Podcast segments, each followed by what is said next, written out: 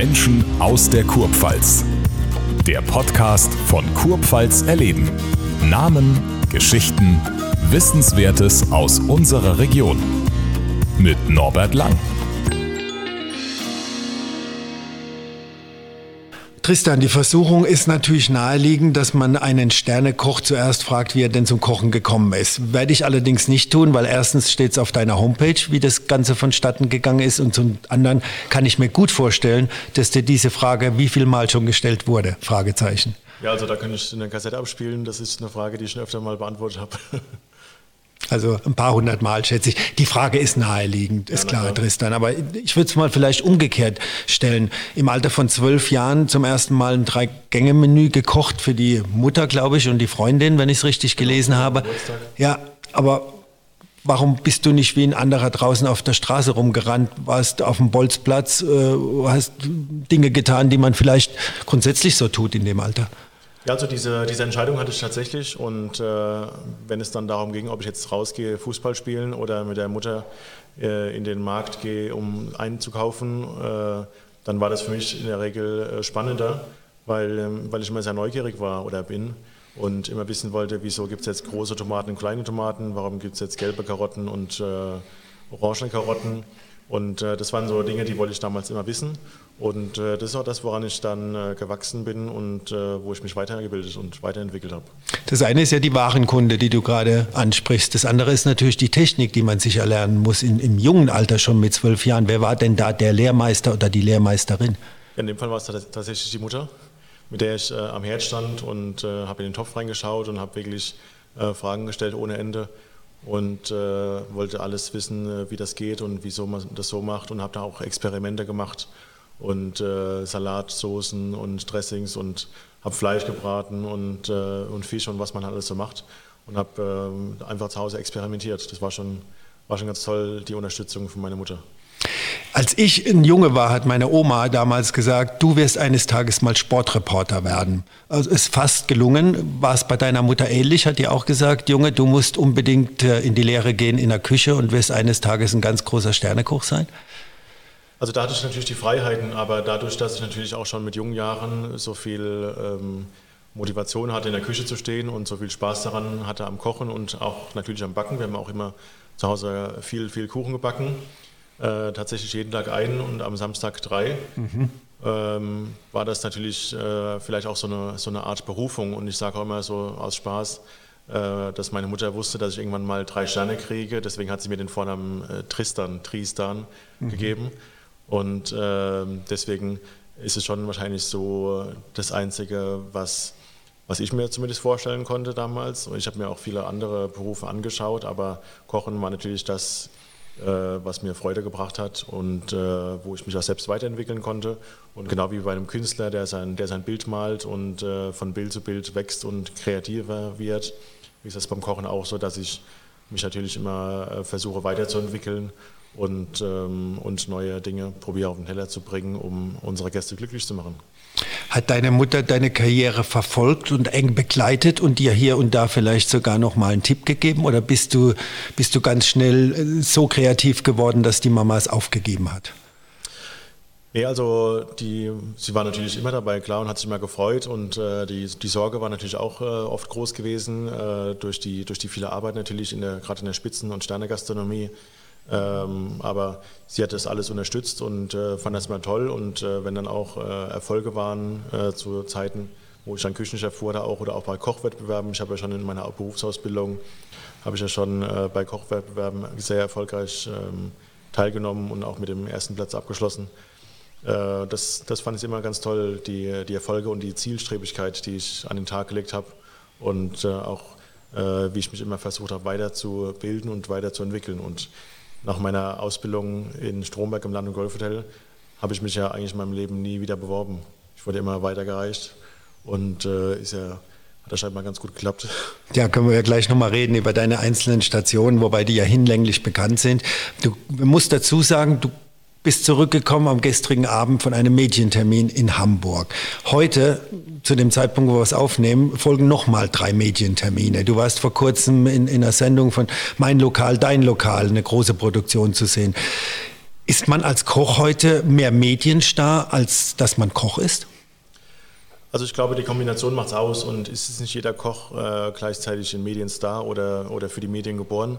Es gibt viele, die, äh, die froh sind, wenn sie, wenn sie sich in ihrer Küche zurückziehen oder verstecken können, äh, vielleicht sogar, und äh, gar nicht nach draußen gehen. Und äh, dann gibt es andere, die möglicherweise diesen Spagat ganz gut schaffen und äh, sowohl ganz gut kochen können, aber auch vor der Kamera oder vor dem Mikrofon ähm, präsent sein können und auch wollen.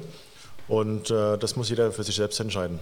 Aber natürlich durch die ganzen Kochshows, die es heutzutage gibt in den Fernsehen, äh, ist natürlich schon, schon so, dass, äh, dass der Beruf des Kochs schon eine andere, äh, einen anderen Stellenwert hat als früher vielleicht. Ja, es ist ja teilweise eine inflationäre Flut gewesen an Sendungen, an Kochsendungen, die es gibt, die aber dennoch, und das ist ja das Spannende, eine enorm hohe Quote haben. Wie erklärst du dir das? Ja, weil natürlich die, äh, die Menschen zu Hause gezwungenermaßen äh, selbst kochen müssen oder auch in Restaurants gehen und äh, gerade in, in, so Zeiten, dass man, dass man oft zu Hause am Herd stehen muss, äh, um sich was, äh, was zu essen zu kochen, ist es ja so, dass äh, die Wertschätzung steigt und dass man äh, tatsächlich, wenn man was ordentliches auf dem Teller haben will, weiß, was dahinter steckt. Und äh, dann auch bei einem Restaurantbesuch oder bei einem möglichen nächsten Restaurantbesuch da die eine größere Wertschätzung hat, was eigentlich äh, dahinter steht, einen Teller auf den Tisch zu bringen äh, mit äh, viel, vielen Elementen und äh, im besten Fall, dass er noch sehr, sehr gut schmeckt. Wie oft erlebst du es denn, dass, dass Menschen auf dich zukommen im Lokal, die dir erzählen, ich bin selbst Hobbykoch zu Hause, ich habe versucht, das nachzukochen, was sie da vorgegeben haben, aber es gelingt mir beim besten Willen nicht. Ist das schon mal vorgekommen? Und ist dann auch gleichzeitig ein dickes Lob dabei, dass es der Tristan Brand schafft, während es andere nicht schaffen? Also wenn es jetzt um meine Rezepte geht oder um Rezepte aus meinem Kochbuch, äh, da kann ich nur sagen, wenn man sich da an die Rezepturen und an die, an die Zubereitungshinweise hält, dann äh, funktioniert das auch, weil das, da bin ich selbst äh, hinten dran gewesen. Natürlich, dass es alles auch für den, äh, für den normalen Hobbykoch äh, funktioniert und dass es auch verständlich ist. Ähm, dennoch gibt es hin und wieder äh, Menschen, die natürlich kommen und sagen, ich habe ihr Kochbuch und da gibt es etwas, was ich nicht verstanden habe oder vielleicht können Sie mir da noch einen Hinweis geben weil ich habe zu Hause folgendes Problem, ich habe das Gerät nicht und äh, da finden wir auf jeden Fall immer eine Lösung. Also da muss man schon so kreativ sein, dass man da einen Weg findet. Und, aber das ist schön, wenn, wenn man so auch das Feedback bekommt, auch von, äh, von den Gästen.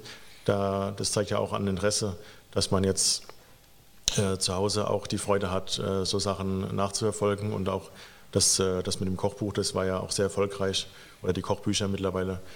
Ähm, und äh, oder, oder Sendungen, wo ich jetzt äh, teilweise Sachen gezeigt habe. Das ist ja schon immer, schon immer spannend und eine große Freude, wenn, wenn die Leute da vor der Kamera sitzen und das versuchen nachzukochen. Jetzt hast du es gerade angesprochen, du musstest dich in deiner Karriere niemals bewerben. Du wurdest immer sozusagen von einer Station äh, an die nächste weiter empfohlen, nicht weiter geschickt. Das muss man ja in dem Zusammenhang unterstreichen. Ist das denn eine unbedingte Voraussetzung, wenn man ein Sternekoch werden will, dass man ständig sich weiterbilden muss? Und was anderes ist es ja nicht. Es sind ja auch Stehzeiten dabei, wo es nur ein halbes Jahr war bei dir, auch mal auf dem Schiff nur ein halbes Jahr mitgefahren. Oder äh, ist es auch möglich zu sagen, ich entwickle mich selbst in meiner eigenen Küche so weit, dass ich Sternekoch werden kann? Also es muss jeder Koch, äh, der erfolgreich sein will oder, oder auch nicht, für sich selbst äh, entscheiden. Äh, bei mir war es so, ich war immer der Meinung, dass ich nach zwei Jahren was Neues sehen muss. Und das habe ich auch damals getan. Und so eine Erfahrung auf dem Schiff, auf dem Kreuzfahrtschiff jetzt, eine Saison mal mitzufahren, das liegt halt ähm, daran, dass man zum einen die Welt sieht, dann eine, eine, Reise, eine Reise macht, die man vielleicht so sich gar nicht leisten könnte und dann natürlich mit einem tollen Chef wie damals Dieter Müller äh, zusammenarbeitet, äh, drei Sterne Kochlegende, äh, den man vielleicht so in einem normalen Restaurant gar nicht mehr, gar nicht mehr erleben könnte und da auch seine Erfahrung zu holen. Wenn man Sportler fragt, was ihr bester Trainer war oder der einflussreichste Trainer war, dann sagen sie, alle waren es irgendwie. Deswegen jetzt auch trotzdem die Frage an dich, wer war denn der, wo du äh, jetzt sagst, von dem habe ich am meisten mitgenommen, bei dem habe ich am meisten mich weiterentwickelt oder gelernt sogar? Ja, also natürlich, wenn man jetzt ganz vorne anfängt, das war der Michael Storz, mein Ausbilder, bei dem ich natürlich so, so die Basis gelernt habe oder, die, oder den Einstieg. Äh, bin danach zum Manfred Schwarz und dann die erste Küche in einem Drei-Sterne-Restaurant bei Harald Wohlfahrt. Das ist natürlich schon sehr, sehr beeindruckend und so das High-Level in Deutschland damals gewesen, wenn man jetzt von Spitzen- oder Sterne-Gastronomie spricht. Und ähm, das war eigentlich so der Lehrmeister Harald, Harald Wohlfahrt, der, wo, wo, ich am meisten noch mitgenommen habe. Ähm, nicht nur vom Kochen her, sondern auch vom, äh, vom Persönlichen her, vom äh, Engagement und auch wie er mit den Leuten umgeht, äh, wie er sie äh, motiviert äh, zu Höchstleistungen, aber auch, äh, aber auch entsprechend fordert. Und ähm, von daher ist es schon ein, äh, ein, toller Lehrmeister gewesen und eine tolle Station. Und äh, ich hatte damals mir gedacht, einmal in meinem Leben will ich eine Drei-Sterne-Küche haben. Äh, als ich dann dort war und über die nächste Station nachgedacht habe, ähm, dachte ich nur, warum soll ich jetzt, wenn ich, äh, wenn ich merke, dass das das ist, was ich möchte, in einer Drei-Sterne-Küche zu arbeiten, warum soll ich dann ähm, woanders hingehen äh, und eine Stufe zurück in eine Zwei- oder Ein-Sterne-Küche? die jetzt nicht unbedingt schlechter ist, aber anders. Und äh, von, der, von, der, äh, von der Arbeit in der Küche vielleicht nicht auf dem Niveau von drei Sternen. Deswegen äh, war das damals das, was ich wollte und äh, bin dann auch äh, auf dem Level geblieben und bin nach Frankreich gegangen zu Jean-Georges Klein ins Restaurant Landsburg. Jetzt gibt es ja viele Kollegen von dir, die ja gesagt haben, sie haben die Nase voll von der Sterneküche. Da ist dieser enorme Druck, der immer da ist, um den Stern oder die Sterne auch zu behalten. Die wollten wieder zurück zu einer normalen Küche. Ähm, du bist weiterhin dabei. Du hast zwar jetzt kein Restaurant, in dem Sterne gekocht wird, du selbst keine Sterne kochst, aber was ist da der Antrieb? Weil es ist ja, dieser Druck ist ja immer da. Ähm, ja, das kann ich tatsächlich nachvollziehen und äh, wenn man die Sterne hat, ist das schön, aber dann ist man wie in einem Hamsterrad quasi, dass man immer wieder äh, tagtäglich aufs Neue Höchstleistungen bringen muss äh, und das muss jeder für sich selbst entscheiden, ob er das möchte. Also ich habe es äh, damals entschieden und das war ja auch sehr erfolgreich und äh, hat ganz gut funktioniert, sogar mit äh, anderen Restaurants parallel und ähm, ich habe jetzt ein, auch ein weiteres Restaurant in der Schweiz eröffnet, wo wir auch ähm, natürlich auf die Sterne hinarbeiten. Und, aber es ist ja auch nicht ausgeschlossen, dass jetzt neben dem 959, hier wo wir uns gerade befinden, noch ein weiteres Restaurant entsteht, wo wir wieder auf äh, allerhöchstem Niveau kochen möchten. Erklär doch mal bitte einem Normalmensch, der kein Hobbykoch ist, äh, da draußen ein Zuhörer, Zuschauer, wie man zu diesen Sternen kommt. Weil das ist, wird ja immer so benutzt, ein Stern, zwei Sterne, toller hat drei Sterne, jetzt hat er nur noch zwei. Wie gewinnt man Sterne und wie verliert man Sterne? Also Sterne kann man, sich, kann man nicht gewinnen, sondern muss man sich erarbeiten. Und äh, es gibt natürlich Inspektoren vom, äh, vom Guide Michelin, die, äh, die besuchen das Restaurant äh, Jahr für Jahr, auch mehrfach, und äh, melden sich natürlich nicht an, dass sie vom Guide Michelin sind, sondern sind ganz normale Gäste. Und äh, das ist ja auch der Druck, unter dem jetzt ein Koch steht, wenn er sagt, er kocht jetzt für die Sterne, aber eigentlich kochen wir ja für unsere Gäste. Und wenn wir jetzt anfangen würden, für Michelin-Inspektoren oder Michelin-Tester anders zu kochen als für andere Gäste, dann würde irgendwas falsch laufen, weil wenn wir, wenn wir wüssten, wie wir besser kochen können, dann würden wir es ja für alle Gäste machen und nicht nur für die, für die Tester. Ähm, und das ist auch das, was ich immer meinen Mitarbeitern sage, äh, weil das eigentlich total ähm, verrückt ist, wenn man meint, ein Restauranttester ist da und der muss jetzt irgendwas Besonderes oder anderes kriegen als die, als die normale Speisekarte. Äh, das ist jetzt bei mir nicht so. Er kriegt die Speisen, die jeder andere Gast auch kriegt. Und es ist ja vielleicht auch für den, für den Gast spannend, äh, dass er, dass er das auch nachvollziehen kann, dass, ähm, dass wir mit der Küche erfolgreich sind, die auch der Gast zu essen bekommt. Aber ähm, auf die Frage zurückzukommen, äh, man bekommt natürlich einen Stern, wenn man, wenn man auf sehr, sehr hohem Niveau äh, kocht und äh, das entscheidet der Guide Michelin. Und äh, für den zweiten Stern muss man natürlich äh, die eigene Handschrift ausbauen und die sich dann durch das Menü durchzieht. Und äh, ja, für den dritten Stern, äh, wenn ich das wüsste, dann, äh, dann, hättest du dauerhaft drei Sterne. Ja. Genau, das ist, äh, das ist die Frage. Das sind dann äh, die Emotionen, die, äh, die da hinten dran noch stecken.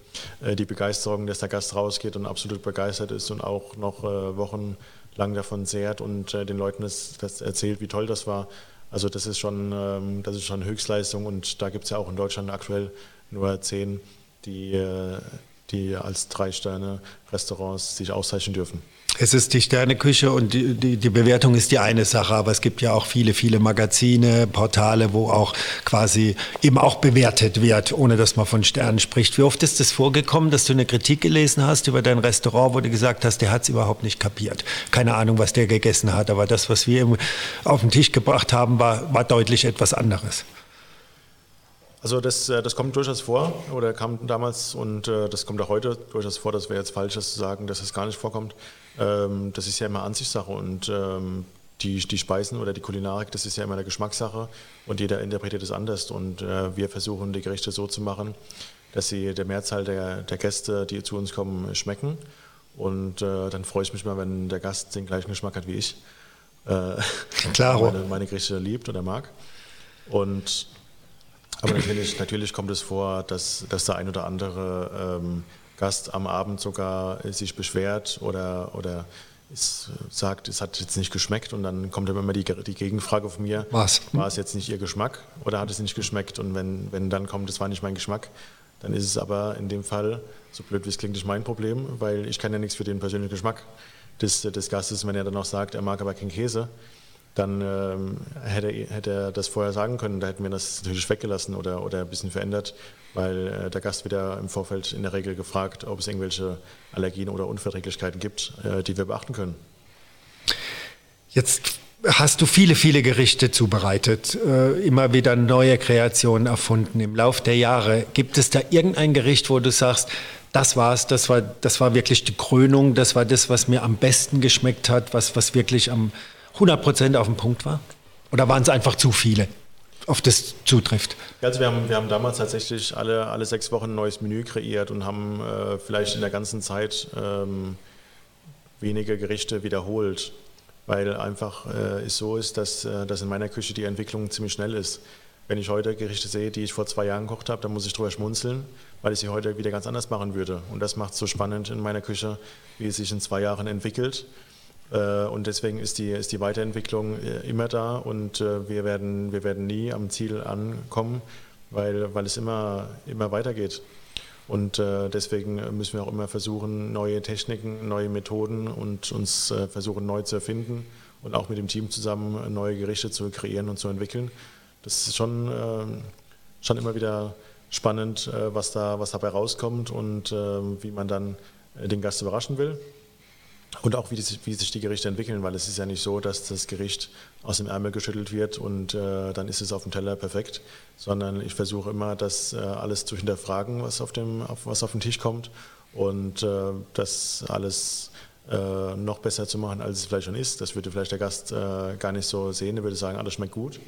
Aber für mich ist es nicht so, dass ich sage, damit kann ich den Gast überraschen. Und da mache ich mir immer sehr, sehr viele Gedanken, äh, was ich dann noch ähm, dazu machen kann oder dazu kombinieren kann oder vielleicht auch sogar, sogar wegnehmen kann, weil äh, manchmal ist auch weniger mehr. Da braucht man das eine oder andere Element gar nicht, um das Gericht jetzt äh, so zu machen, wie es mir am besten schmeckt. Gibt es irgendein ein, ein, ein, Gemüse, eine Fleischsorte, ein bestimmter Fisch, wo du sagst, ja, den würde ich immer bevorzugen, das ist für mich etwas, mit dem ich gerne koche? Also ich sag mal so, ich mag, ich mag gerne die asiatischen Aromen oder asiatischen Produkte und äh, weil es aber auch Aromen sind, die, die man als Gast in der Regel nicht so kennt. Und äh, deswegen überrascht es, wenn man, wenn man das als Kombination auf dem Teller hat. Und äh, das ist was, womit ich gerne arbeite. Aber natürlich, ähm, natürlich steckt in jedem Produkt äh, Potenzial. Und es sind nicht immer die teuren Fische wie, wie Steinbutt oder, oder Heilbutt, die, die unbedingt äh, die besten sind, sondern es kommt ja oft auf die Zubereitung an und da kann auch eine, eine kleine Makrele, äh, die, die im Bruchteil kostet von einem, von einem Kilopreis vom Steinbutt, kann auch sehr besonders zubereitet werden, dass der Gast da begeistert ist. Deswegen muss man immer das Produkt anschauen und äh, sehen, wie man da das Beste rausholt. Jetzt bist du 1985 in Mainz geboren, bist aber dann relativ früh auch schon in die Region gekommen, 2012 den Küchenmeister in Heidelberg gemacht. Du hast Manfred Schwarz vorhin angesprochen, ja auch hier in der Region beheimatet. Bist du noch ein Mainzer oder, oder bist du schon ein Kurpfälzer? Ja, ich würde jetzt eher sagen, ich bin jetzt eher Kurpfälzer. genau, ich bin auch in Rot bei Stromberg aufgewachsen, im Hunsrück. Und äh, das gehört ja dann auch natürlich zu, äh, zu Rheinland-Pfalz. aber mittlerweile bin ich ja seit äh, 2004 äh, in der Region beheimatet und äh, von daher würde ich mich dann eher ich weiß gar nicht, ob das schon mehr als die Hälfte meines Lebens ist, aber. Oh, Mathe, Mathe mach, lassen wir jetzt weg. Wir reden über Essen, das ist viel besser. Genau. Ähm, Jetzt sagt man ja immer von der Pfalz, dass es der Gemüsegarten Deutschlands ist, neben der Tatsache, dass es die Toskana von Deutschland ist, was ja, glaube ich, unbestritten ist. Ja. Ähm, die Region bietet sehr, sehr viel, gerade kulinarisch. Wir haben wunderbare Weine. Vor 40 Jahren konnte man das noch nicht sagen über die Pfalz. Heute kann man es tatsächlich so erwähnen und muss es deutlich unterstreichen. Macht das die Arbeit hier in der Region für einen Koch leichter? Denn ihr schaut ja auch immer, dass es frische Produkte sind, die auf den Tisch kommen. Ja, natürlich, natürlich äh, sind äh, regionale Produkte toll. Ähm, aber wenn es jetzt irgendwo anders ein Produkt gibt, was äh, qualitativ besser ist, dann ähm, greifen wir auch darauf zurück und nehmen jetzt nicht nur gezwungenermaßen das, was jetzt in der Region wächst. Aber natürlich freue ich mich immer wieder darüber, dass, dass es tolle neue Weingüter gibt oder Weingüter, die dann besondere, die, es auch weiterentwickeln natürlich und auch mit ihren, mit ihren Weinen äh, dann Erfolg haben und, äh, und gerade hier in der Region, in der, in der Pfalz ähm, oder auch in der Kurpfalz, dann äh, sich einen Namen machen und, und äh, bekannt und berühmt werden. Und äh, wir haben ja auch viele, viele regionale Winzer hier bei uns und äh, gerade unsere Gäste, die lieben das auch, dass, dass nicht nur überregionale oder, oder internationale Weine auf der Speisekarte oder auf der Weinkarte stehen, sondern natürlich auch die Region gestärkt wird. Und das ist ja auch schön für die Winzer, wenn sie in den regionalen Restaurants verstärkt auf den Karten stehen und äh, sich dort auch einen Namen machen können äh, und die Gäste dann auch mal an einem Samstag oder Sonntag äh, rüberfahren, quasi in Anführungszeichen, und dann äh, den Kofferraum aufmachen und dann entsprechend einkaufen. Jetzt hast du gerade erwähnt, dass du im Hunsrück groß geworden bist. Jetzt weiß ich natürlich nicht, wie der Menschenschlag im Hunsrück ist. Die Mainzer, glaube ich, die Mentalität kommt der Kurpfälzer relativ nah. Äh, hier ist man ja relativ direkt in der verbalen Auseinandersetzung. Man ist geradeaus, man ist, man ist ehrlich, man feiert allerdings auch gerne. Welche Eigenschaft äh, ist denn in dir drin vom Kurpfälzer? Ja, also in guten Mainz gibt es ja die, die, Fastnacht, aber ja. ich habe ja in Mainz jetzt so nie gelebt, sondern bin ja dann direkt, äh, direkt umgezogen äh, mit meiner Familie. Und ähm, ja gut, ähm, ich habe jetzt nichts grundsätzlich gegen Feiern, aber wenn, wenn, wenn halt einen Anlass gibt, dann, äh, dann bin ich ja schon dabei. Äh, und ich bin an, an sich ein umgänglicher Typ, äh, mit dem man auch viel, viel Spaß haben kann. Aber äh, meine Mitarbeiter wissen auch, wenn ich jetzt in der Küche stehe, dann, äh, dann ist es nicht unbedingt äh, äh, Spaß, äh, das im Vordergrund steht, sondern da muss halt abgeliefert werden und die Qualität auf den Teller gebracht werden.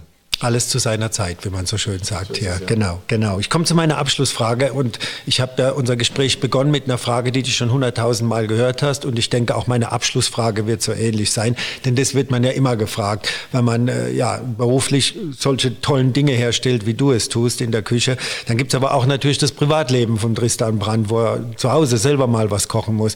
Da gibt es keine Sterneküche, gehe ich von aus, oder? Ja, also wenn ich zu Hause koche, dann gibt es eher so eher Hausmannskost oder, oder wird man der Grill angeschmissen. Aber ähm, das, das muss jetzt nicht sein, wenn ich jetzt zu Hause stundenlang noch am Herd stehe.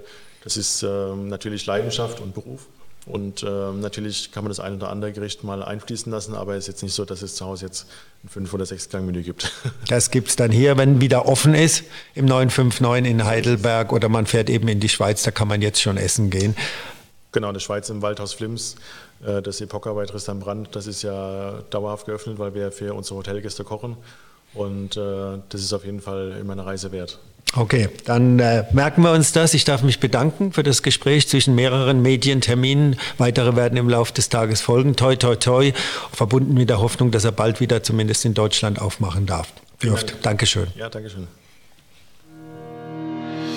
Das war Menschen aus der Kurpfalz. Mehr zu sehen und zu hören gibt es auf der Heimat-App Kurpfalz erleben und unter kurpfalzerleben.de.